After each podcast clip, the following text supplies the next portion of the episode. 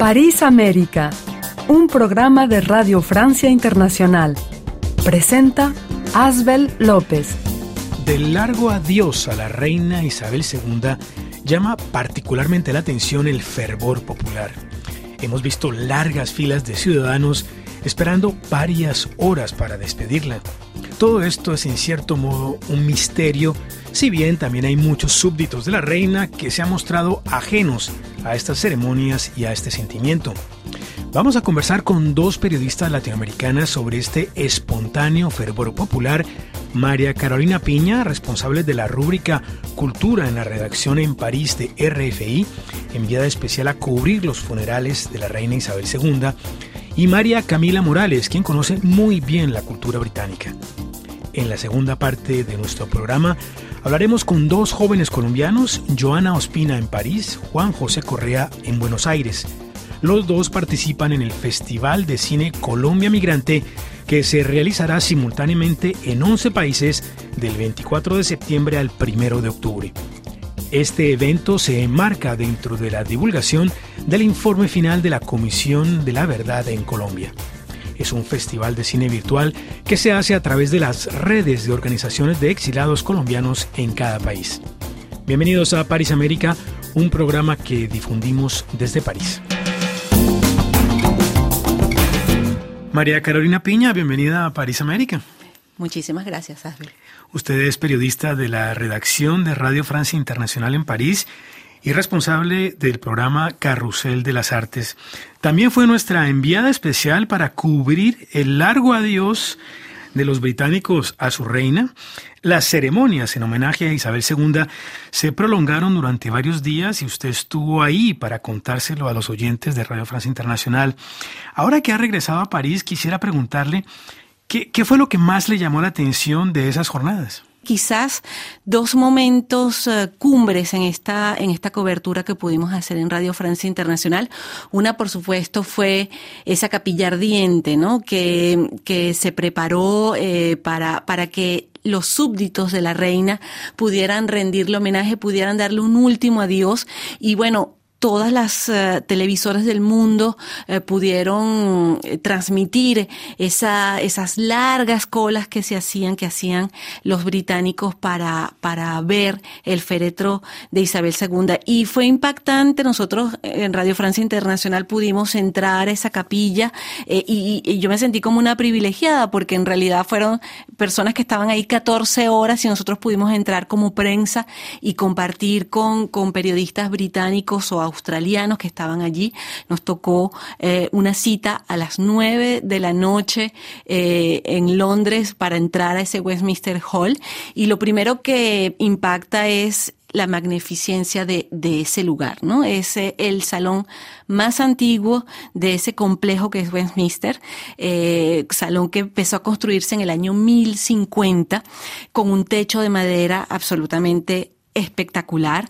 Y lo que lo que más me llamó la atención es ese respeto ese silencio que había en esa capilla uh, porque que contrastaba además con, con, con, la cola con lo que habíamos visto de la cola. La gente durante 14 horas estaba muy contenta de poder participar en ese homenaje. Y luego cuando entraban en esa capilla el silencio sepulcral ver eh, ese féretro de la reina sobre un, un pedestal custodiado por 10 guardias que cada 20 minutos había un, un guardia que con, con, un mazo le daba al piso y cambiaban la guardia, ¿no? Y cambiaban esos 10 eh, custodios que eran de distintos regimientos de eh, británicos. Y luego la gente que se detenía, o sea, habían pasado 14 horas y se detenían apenas 20 segundos frente al féretro y le lanzaban besos, hacían reverencias al féretro de la reina. Eso fue muy impactante. Lo otro, por supuesto, fue el último adiós, ese funeral de Estado el lunes eh, pasado. Eh, recordemos que no todo el tiempo además hay funerales de Estado. El último que había tenido ese privilegio en el Reino Unido había sido Winston Churchill. Y luego un último adiós popular en el corazón de Londres por las calles de Londres, el féretro de la reina eh, se montó sobre un, sobre un carruaje y luego todos los regimientos británicos la acompañaron en ese último viaje por eh, las calles de Londres. Ella pasó frente, de hecho, a mis ojos, porque yo me encontraba en, en la plaza eh, frente al Palacio de Buckingham, donde ella fue, fue, fue la sede de su reinado, y pasó todo ese regimiento. Fue media hora de desfile militar con bombos y, y, una música militar fúnebre. Eh, antes de que yo viera a la reina, primero pasaron regimientos de Escocia, de Gales, de Inglaterra, de, Irlanda del Norte, los, eh, las cuatro naciones que conforman el Reino Unido, y luego esa carroza eh, con el féretro de la reina que estaba vestida con el, el, estandarte de la Casa Real, eh, con esa música, como yo te comento, y bueno, esa gente que hizo dos minutos de silencio primero y luego sencillamente veían pasar esa, e, ese, ese carruaje.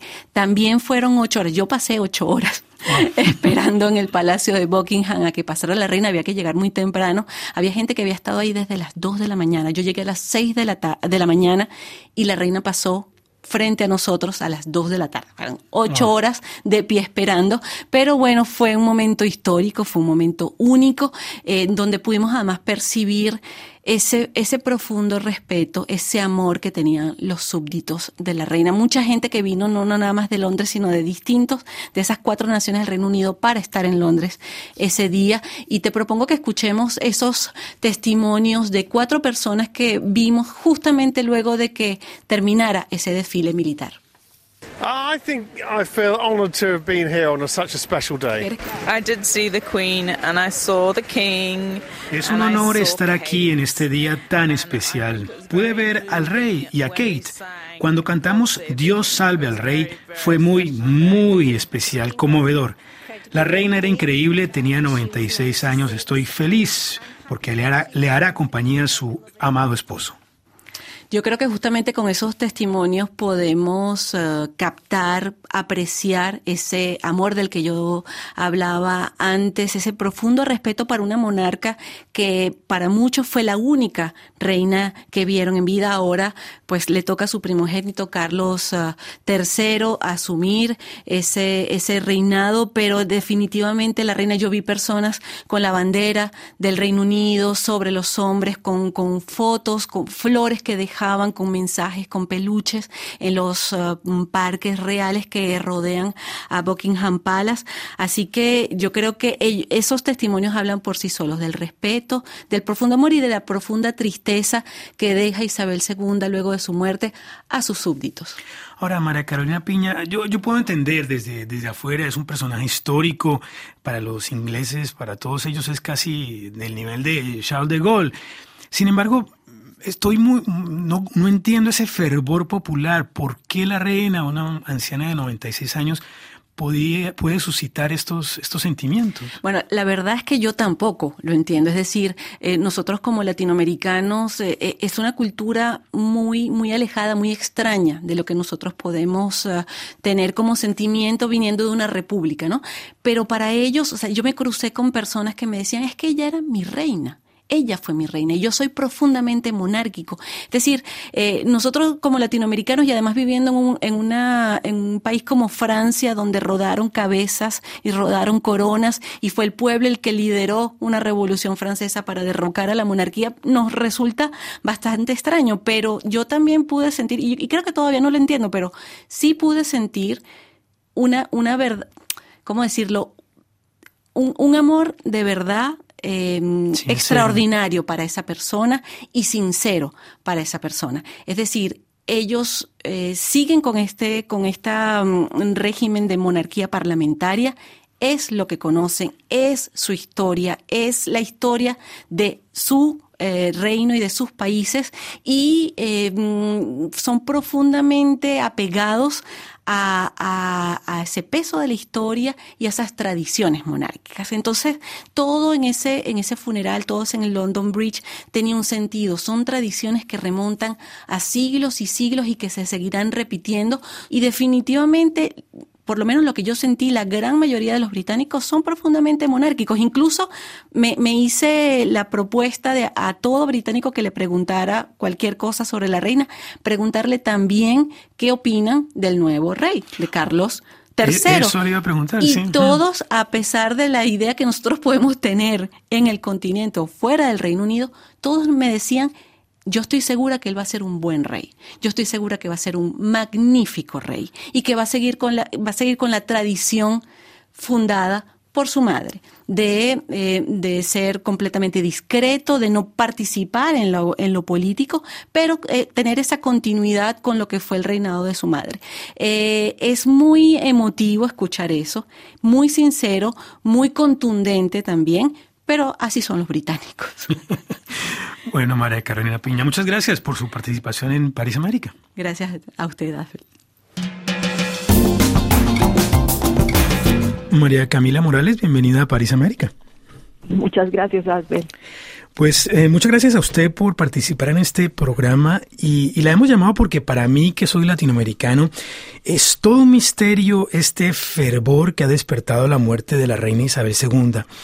Ahora, yo entiendo que sea un personaje histórico, que por supuesto inspire muchísimo respeto, pero lo que he podido constatar es realmente un fervor popular masivo allá en el Reino Unido.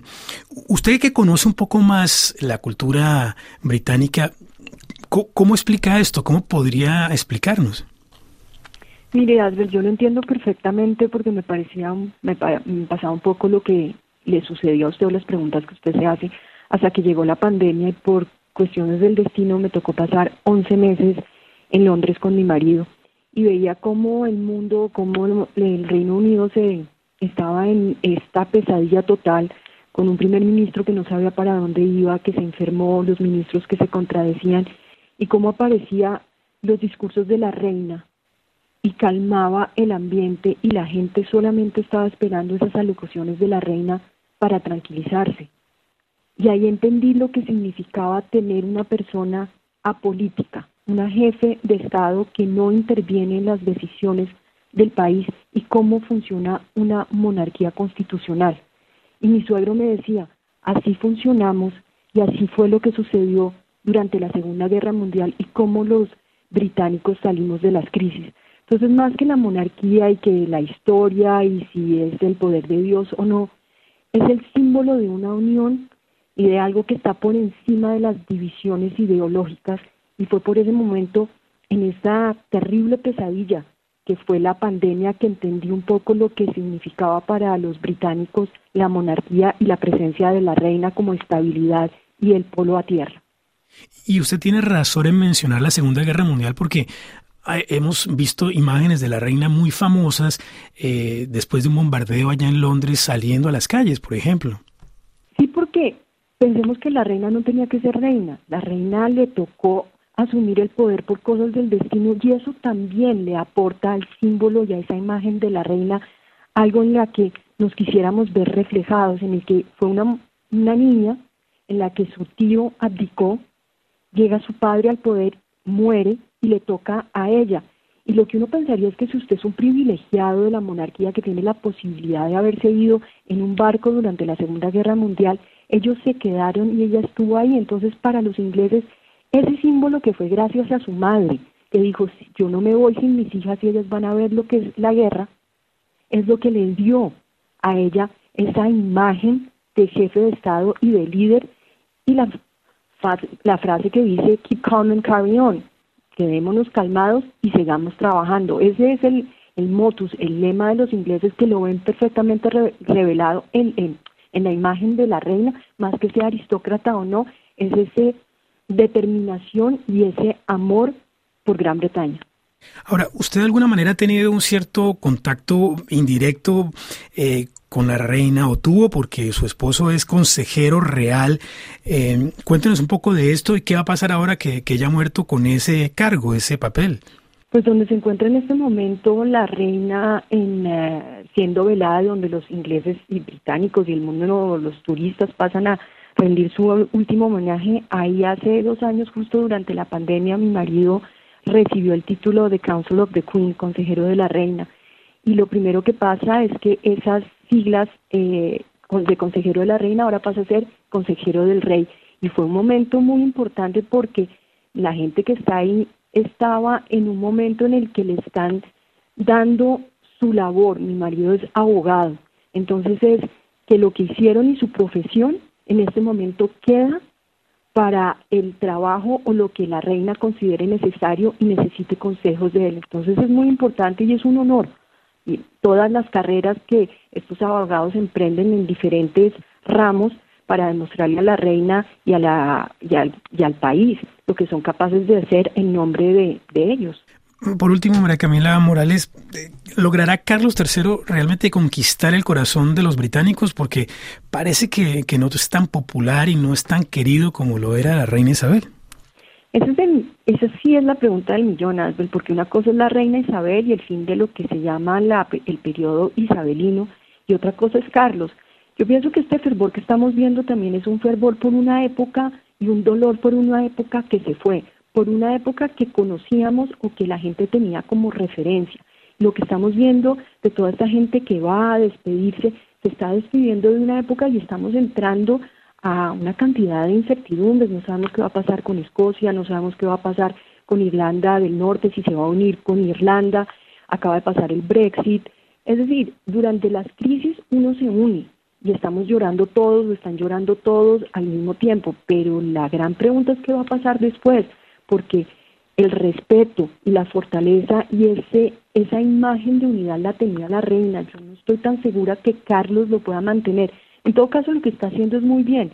Todos estos días de luto eh, nacional lo que está yendo es a las cuatro naciones, porque recordemos que Gran Bretaña está compuesto por Inglaterra, Irlanda del Norte, País de Gales y Escocia. Y se puede, en cualquier momento, ya lo vimos en Escocia, que hubo un referendo muy cerrado por su independencia. Entonces Carlos y la familia real que están saliendo, los hijos, los nietos, a saludar al pueblo, a decirles que muchísimas gracias, también es una cosa de relaciones públicas y de marketing y de marca para decir, aquí estamos, estamos con ustedes, pero saben que esto es frágil.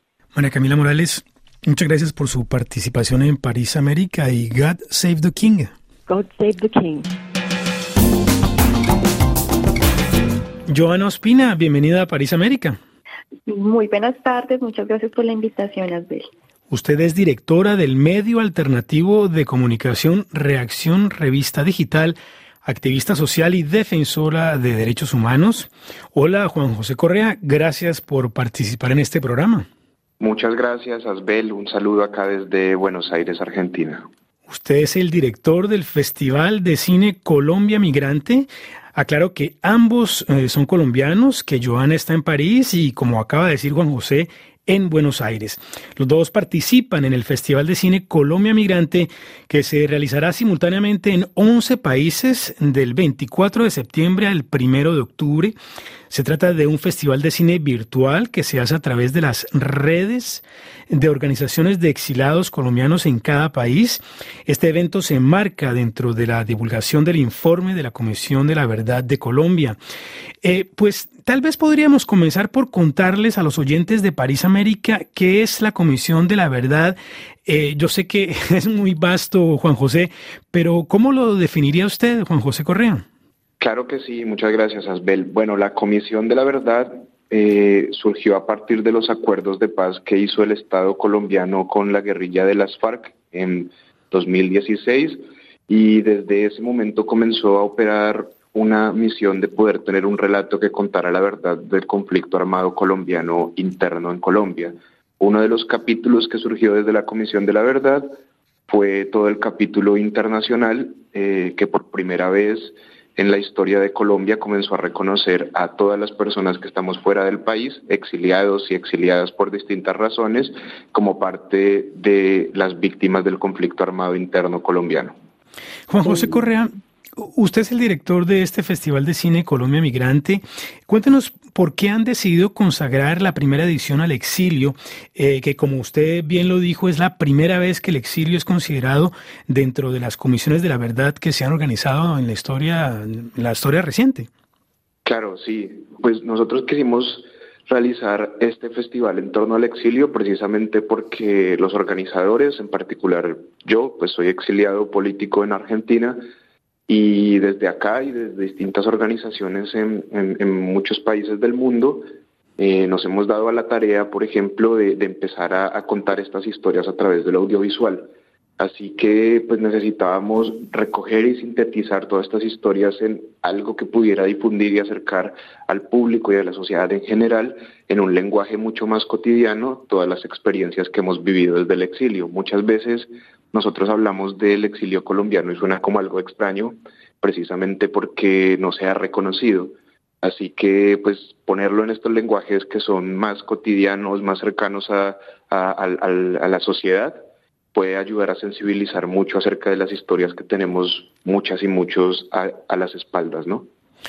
Pues vamos a escuchar algunos fragmentos de los documentales que se van a difundir durante este Festival de Cine Colombia Migrante y justamente de colombianos exilados en Francia. Claro, el silencio pesa y el silencio duele. Es un poco eso el exilio. Es el no poder decir las condiciones en las cuales tus padres llegaron. Es el no poder exactamente explicar la situación de tus padres. Exilio es tener que irse de manera forzada de su tierra natal.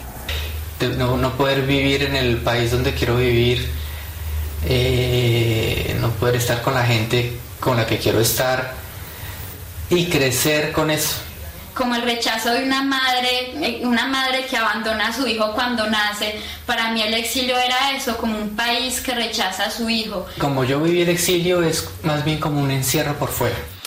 Eh, Joana Ospina, usted tal vez podría contarnos cómo se organizará aquí en París este Festival de Cine Colombia Migrante, incluso los títulos de algunas de las eh, mm, documentales que vamos a ver. Claro que sí, el Festival de Cine Colombia Migrante en París se desarrollará a partir del lunes 26 de septiembre, donde estaremos en la gran inauguración, por así decirlo, en la sala de Amnistía Internacional, donde presentaremos eh, los documentales Reescribiendo el exilio y la caja de Pandora, eh, seguiremos el martes 27 con Mi vida corría peligro con Pizarro y así vamos a seguir el jueves 29 de septiembre con la presentación de El libro de Canela y una familia colombiana y para finalizar el viernes 30 de septiembre estaremos eh, presentando Invisibles y por supuesto las demás exposiciones de voces desde la otra orilla de la Comisión de la Verdad, que son Joana, una líder trans en el exilio, y Florence y Sandra Milenia, o viceversa. Tal vez pueda recordarnos la plataforma donde van a ser difundidos estos documentales. Claro que sí, pues una es la directamente en la página del festival. El festival tiene una página donde va a estar recopilada toda la información de todos los países, incluyendo París, eh, y en las redes sociales de Reacción Revista Digital, que es el medio que está apoyando directamente aquí, van a poder encontrarlo todas las direcciones. Y recordemos que este festival, pues, eh, se viene no solamente con, con estas presentaciones en presencial, sino también en virtual, que vamos a tener precisamente la plataforma para que las puedan visualizar. Yo creo que Juan José nos puede explicar muy bien cómo va ese tema con la página, para que la gente pueda ingresar. Juan José, pues explíquenos. Sí, claro que sí. Eh, bueno, nosotros tenemos a través de la página web festivalcolombiamigrante.com toda la programación de la oferta de las 29 películas que van a ser parte del festival. Eh, como decía Joana, algunas de estas películas se van a exhibir en París eh, y al mismo tiempo se van a exhibir en otros 11 países alrededor del mundo. Así que quienes no puedan asistir por alguna razón también, pues pueden acceder durante la semana del festival a ver las películas que vamos a tener en torno al tema del exilio a la página web que es festivalcolombiamigrante.com. Ahí, bueno, también va a estar toda la programación por países eh, y además de una oferta de conversatorios virtuales acerca del tema del exilio y las distintas relaciones que tienen en distintos lugares del mundo. Ahora, eh, Joana Ospina y Juan José Correa, ustedes son jóvenes colombianos, creen en la paz, en, en un cambio, y sin embargo en el momento de la presentación del informe de la Comisión de la Verdad, hubo como desencuentros, hubo muchas personas que acusaron incluso a la comisión de, de, sesgo político, de no escuchar sino a, unas víctimas, dejar por fuera a las víctimas de la guerrilla o en todo caso no tenerlas tan en cuenta. Eh, una crítica frontal como al Estado, al ejército, de hecho el comisionado que representaba a las Fuerzas Armadas, el mayor retirado Carlos Guillermo Espina, renunció. En fin, todo esto empañó un poco la presentación del informe de la Comisión de la Verdad. Ustedes como jóvenes colombianos que están tan comprometidos con todo este proceso, ¿qué piensan de todo esto? Eh, Juan José Correa. Bueno, yo pienso que realmente también tienen un sesgo político precisamente estas críticas, ¿no? Porque justamente la tarea de la comisión fue una tarea muy rigurosa, investigativamente y metodológicamente bastante rigurosa, en poder tener, digamos, eh, porcentajes representativos de distintas víctimas y pues distintas versiones del conflicto armado colombiano, ¿no?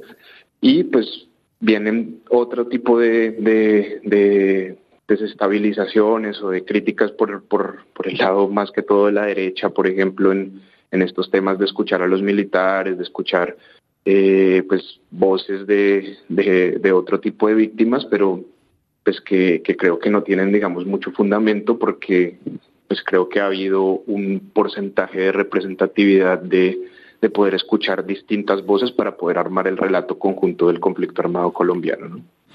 Joana Ospina y Juan José Correa, muchas gracias por su participación en París América.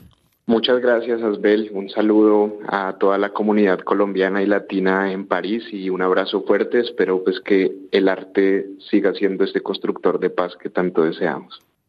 Así es, muchísimas gracias Asbel por esta invitación tan especial. Recordarles que los esperamos en las salas en el lugar donde se encuentren, si es en París, los, están cordialmente invitados a que asistan y en diferentes lugares del mundo donde ojalá nos escuchen a que asistan a este Festival de Cine Colombia Migrante, eh, capítulo sobre el exilio. Escucharon París América, un programa que difundimos desde París. Los esperamos el próximo jueves a partir de las 4 y 3 minutos de la tarde. Esperamos sus mensajes de voz a nuestro número WhatsApp 336 45 60 11 26 336 45 60 11 26. Hasta la próxima semana, estimados oyentes.